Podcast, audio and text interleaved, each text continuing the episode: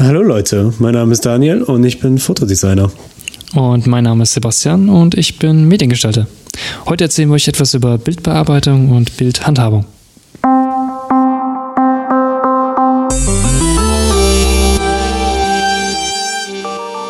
Als ich Fotodesign studiert habe, war gut, wir wollen jetzt erstmal außer Frage stellen, wir schießen alle Bilder in RAW und nicht in JPEG, Fine oder XL oder was auch immer für Einstellgrößen da gibt.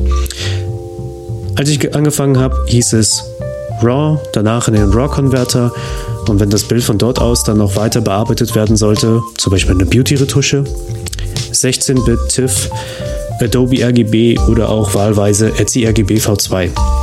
Das waren so die zwei, ich sage jetzt mal drei Hauptkriterien. Und das Bild wird dann, so lange wie es, ja, bis es, bis es fertig ist, in Photoshop bearbeitet. Und dann gab es, ich sage jetzt mal, drei Ausgabestufen, äh, Ausgabedateiformate. Einmal TIFF 8-Bit Adobe RGB auf Hintergrundebene reduziert ja, ja. mit LZW-Komprimierung. Das war so die Creme de la Creme für die, für die Datei. Und mehr oder weniger eigentlich das gleiche gilt dann auch für die Druckdatei. Also wenn du es irgendwo hingeschickt hast, um, ja, um einen großen Abzug davon zu machen, eigentlich auch alle gleichen Kriterien. Bis auf halt eben, dass du, bevor du die Datei auf Hintergrundebene reduziert hast, hast du eben deine Druckvorbereitung gemacht. Tonwertkorrektur, Gradationskurve, Hochpass, unscharf maskieren. Sowas. Und ja, und dann halt eine ganz, ganz simple Datei, eine ganz, eine JPEG, keine Ahnung, Qualität auf 10, 12, was auch immer. Das ist ja eigentlich echt so die kleine Datei. Und das war es dann eigentlich auch schon. Also es ist ein sehr, sehr simpler Workflow eigentlich, aber es ist halt alles auch sehr, sehr vorsichtig gewählt. Das dass das RAW-Bild, das wir am Anfang schießen, mhm. mit der Top-Qualität auch nachher rausgegeben wird. Ja, richtig. Wie ist das jetzt eigentlich so in der Agentur?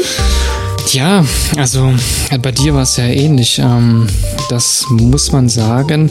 Ähm, als ich das erste Mal, ich sag mal, von diesem Workflow, den wir ja hatten, ins Agenturleben gekommen bin, das war dann nochmal was ganz anderes. Also ich weiß, dass wir nicht wirklich Wert gelegt haben auf diesen kompletten Workflow, den du gerade beschrieben hast. das war nochmal ein komplett anderer Umbruch. Ähm, bei uns lief das dann damals so ab, als ich da angefangen habe. Ähm, wir haben alle Bilder auf JPEG geschossen damals.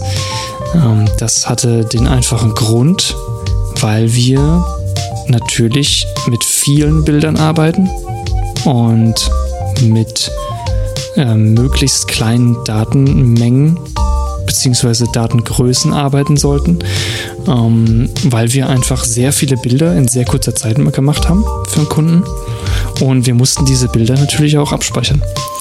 Und ähm, damit wir eben diese Datenmengen auch überhaupt stemmen konnten, wirklich und die auch langzeitig groß stemmen können, ohne dass wir irgendwie, ich sag mal, einen Server zustopfen oder irgendwelche ähm, Portale äh, zumüllen mit diesen Daten, ähm, weil die müssen einige Jahre gelagert werden. Ähm, haben wir einfach das ganze, den, den, ganzen Workflow, den du eigentlich gerade beschrieben hast, ähm, sag mal, runtergebrochen wirklich auf das, was man um fürs Überleben braucht für diese Datei. Mhm. Also ähm, ich meine, mittlerweile ist es bei uns anders natürlich. Wir schießen jetzt auch schon auf TIFF ähm, und ähm, damit man natürlich auch die Qualität hat, wie du es auch beschrieben hast, ähm, gar keine Frage. Aber die Bearbeitung und die Speicherung und alles drumherum, das ist nicht so, wie es damals während der Uni-Zeit bei uns war oder während der Ausbildungszeit ganz und gar nicht, ähm, weil da geht es nicht wirklich das klingt jetzt blöd und das soll ja natürlich auch nicht so sein, ähm, aber es geht nicht um Qualität in dem Fall, sondern eher um Quantität im ersten Fall. Ähm, du musst schnell viele Bilder schießen, die müssen im besten Fall alle gleich aussehen ähm, und sie müssen schnell äh, alle auf den gleichen Stand gebracht werden. Das heißt, du brauchst kleinere Bildgrößen und kleinere ähm, Bilddateien, damit du sie schnell bearbeiten kannst, damit sie alle gleich aussehen ähm, und dass du sie einfach auch in einer kurzen Zeit weiterverarbeiten kannst für Flyer, Prospekte, Plakate, Poster etc. Ähm, und ehrlich gesagt, in den meisten Fällen war die Qualität mehr als ausreichend. Ich sag mal, wenn man ein Mailing oder ein Poster bearbeitet, das im A3 oder im A2-Format aufgezogen wird, dann reicht da eine JPEG von 2000 auf 3000 Pixeln in den meisten Fällen dicker aus. Mhm. Weil dieses Bild wirst du dir in den meisten Fällen auch nicht vollflächig äh, ansehen. Ähm, beziehungsweise du wirst es auch gar nicht so vollflächig abbilden. Ich sag mal, du wirst natürlich jetzt kein Poster mit nur diesem Bild abdrucken, sondern du wirst natürlich auch noch eine Gestaltung drumherum haben. Ähm, und dafür ist dieses Bild meistens ausreichend. Ähm, du, bei uns oder beziehungsweise in der Agentur war es dann immer wichtig zu sehen, ähm, ist der Aufwand, den du dir im Vornherein für das Bild machst, den Nutzen, den du am Ende raus dem Produkt, aus dem Endprodukt rausziehst, ist es das wert?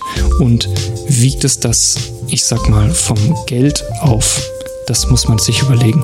Ist das, was du im Vornherein machst, beziehungsweise die Bearbeitung, die, wie du das Bild richtig schießt und ähm, wie du das Bild richtig aufbereit, äh, aufbereitest, ist es das im Nachhinein wert?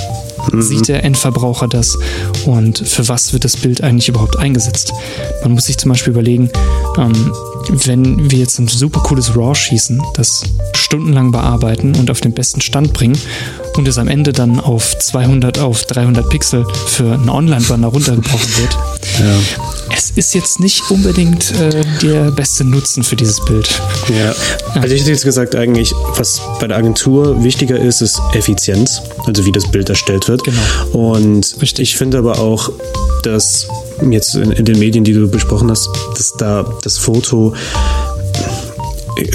jetzt mal ganz, ganz hart ausgedrückt, es ist zweitrangig. Es ist da und es, es, es, es weist vielleicht auf irgendetwas hin, aber oftmals ist halt die Kommunikation, was ja das Hauptding von diesem Medium irgendwo meistens ist, äh, das steht halt eben im Vordergrund und das, das Bild unterstützt es halt.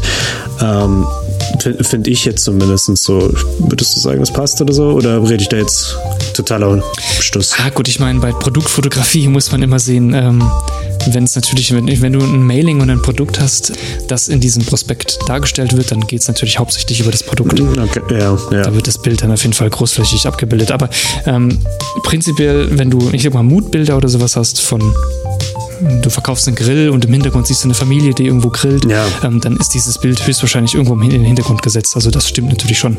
Ähm, Ausnahme sind, wie gesagt, Produktbilder, die dann irgendwie groß ausgeschmückt werden. Hm, ja, gut. Natürlich. Ja, aber wie ist es denn heutzutage bei dir so? Wie bearbeitest du mittlerweile Bilder, sag ich mal? Ich, ich könnte es nicht besser beschreiben als Art Hybridversion. Also der, der, der Workflow hat sich bei mir eigentlich, soweit es geht, eigentlich der ist gleich geblieben. Also RAW, also vor allem, ich denke, das beweist schon eigentlich rein mein Commitment hier, Deutsch-Englisch, zu, zu, zu Schärfe und zu Qualität. Meine Hauptkamera mittlerweile ist eine 61 Megapixel Sony und die davor war eine 42. Ähm, für mich war das eigentlich mehr so ein ich kann da einen Ausschnitt rauswählen, wenn der Kunde sagt, hey, das Querbild gefällt mir gar nicht, mach daraus ein, ein Hochkantbild ist es kein Problem. Ich, mhm. Das ist dann keine Diskussion, wo ich sagen muss, oh, du, ja, das, das geht dann nicht mehr oder sowas, sondern es ist kein Problem. Ich habe diese Flexibilität. Das war mir irgendwie schon, schon seit langer Zeit irgendwie so wichtig. Und aber jedes, jede Datei handhabe ich eigentlich immer noch genau so, also mit einem wirklich prüfenden Auge was gleichzeitig halt auch mein Problem sein kann. Da gebe ich mir auch gerne mal so den Taps auf den Schulter. Hey, wofür wird das Bild, wo kommt das Bild am Ende hin? Mhm. Kommt es auf eine Webseite? Dann wird das Bild auf, boah, ich glaube, das Maximum für äh, für ein Bild auf einer Webseite ist so 2000. Und das ist selbst, nimm bitte nicht mein Wort, also, aber 2000 ist fast schon zu groß. Also es wird dann immer kleiner sein. Heißt, wenn ich mir denke, okay, das ist ein Produktbild, das auf in, in, in einen E-Commerce-Shop kommt, das Licht soll gut ausschauen und alles und die Bearbeitung mhm. soll auch tadellos sein immer noch. Ja, ja. Aber es wird dich keiner lynchen, wenn, sagen wir mal, du hast ein Bild rausgespeichert und da ist ein, ein sehr, sehr schwieriger Verla Farbverlauf im Hintergrund und du siehst dann so bei der, bei der Exportierung von 16-Bit auf 8-Bit, wo du halt einen, einen, einen riesen Farbstufensprung hast ja. und du siehst dann so, oh, da habe ich mal was weggenommen und da kann man so ein bisschen was erkennen, was man eigentlich nicht mehr sehen sollte. Mhm. Ähm, das wenn das dann einfach ist, das dann schnell in dem TIFF, was jetzt keinesfalls eine niedrige Qualität hat oder sowas, aber dort einfach nochmal zu bearbeiten und das dann nochmal abzuspeichern und nicht jetzt ganz, ganz titelig zu sein und dann nochmal ins Photoshop zurück, in die Photoshop-Datei zurückzugehen und dort nochmal auf die Retusche-Ebene zu gehen.